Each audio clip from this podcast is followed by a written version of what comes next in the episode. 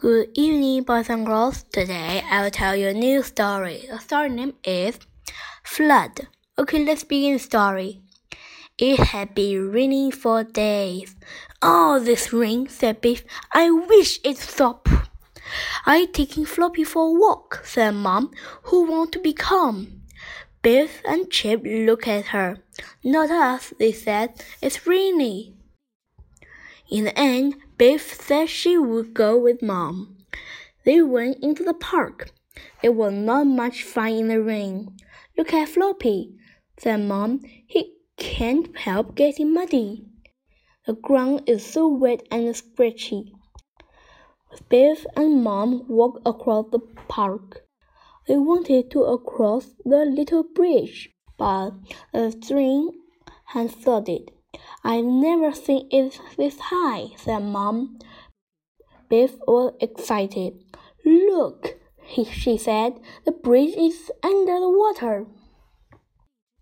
Biff began to walk across the bridge, but Mom called her back. It's not idea, said Mom. The stream was flowing really fast, and you can't see the edge of it. What if you slipped in? If it got a rain, the water will flood across the park, said Biff. Mom looked thoughtful. I hope the rain stops, she said. We don't want the flood to get at our house. The next morning, when Biff and Chip were at school, it was still raining. The children couldn't go and duck and play. Another wet playtime, Chip. I wish it stopped raining. So do I, sang Miss May too. In the afternoon, it stopped raining. Hooray! Now we can play football, said Wilf. But there were big puddles on the field.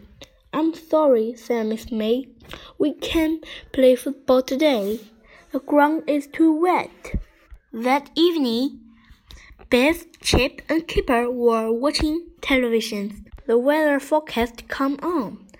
Some bad storms were coming, with a lot more rain. No more rain, sighed Chip. The storm came in the middle of the night. The rain bathed on the roof and the house, and it lashed against the windows. It was so loud that Biff and Chip couldn't sleep. Mom brought them a hot drink. Poor Floppy, said Biff. He hates this. In the morning, Dad took Floppy for a walk. Chip went with him. When they got to the park, Chip guessed. The park was flooded. It wished like a giant lake. Chip thought the flood were fine. Dad looked worried. I don't like the look of this, he said. We don't want the water to get as far as our house. Chip grinned at that. It couldn't go that far, he said. Could it? But it didn't stop raining, and the flood grew worse. The water reached the edge of the park. Then it began to creep up the road. It came through the fence and flooded the end of the garden. The road near Wilf and Wilma's house was flooded. The children watched the car going through the flood. One car was had broken and stuck in the middle.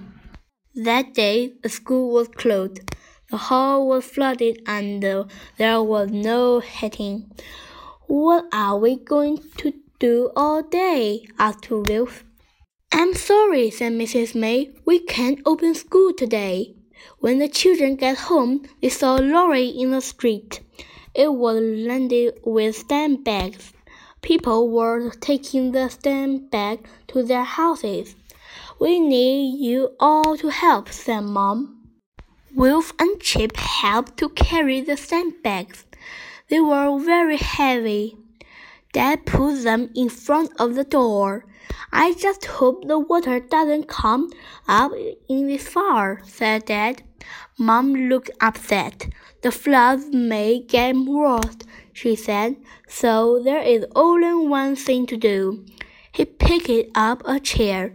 We will have to take things upstairs, said Mom. They all began to carry things upstairs. It was hard work and Kipper began to get worried. What will happen if the water floods into my bedroom? he asked. Don't worry, said Biff. It won't. Some things were too big and heavy to carry upstairs. What shall we do with the sofa? asked Dad.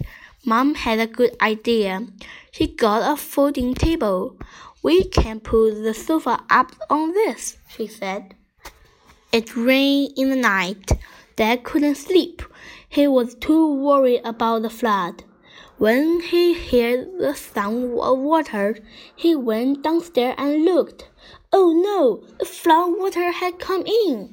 Everyone woke up. The light didn't work, so Mom lit a lamp. They all looked downstairs. The house was full of water. This is terrible, said Chip. Lots of houses must be flooded. The next day, Chip, Biff, and Kipper looked out of the window. The whole street was flooded. I can't believe it, said Kipper. It looks like a river. It's amazing, said Biff. A man paddled past in a canoe. It looks funny to see the canoe in the street. The man shouted after them. Are you all right? he asked. Yes, thank you, Chip called back but we wish the flood could go away. Some fire officers came to the street. They were big, long boots. Can we take you somewhere warm and dry? asked fire officer. Yes, please, said Mom. I don't think we can stay here. The fire officer brought a dinghy to the front door. Everyone got in. Dad carried the floppy. I never thought we'd sail up our street in a boat, said Chip. Wilf and Wilma were in their house. They were looking out of the window. Biff, Chip, and Kipper waved at them. You can come and rescue us. Next, called Wilma. A cat was stuck on a fence. The fire officer stopped the dinghy. They rescued it and gave it to Mom. Floppy looked at the cat, but he didn't even bark. He is being a good dog, said Kipper. They went to a hall in the town. A lot of people were there.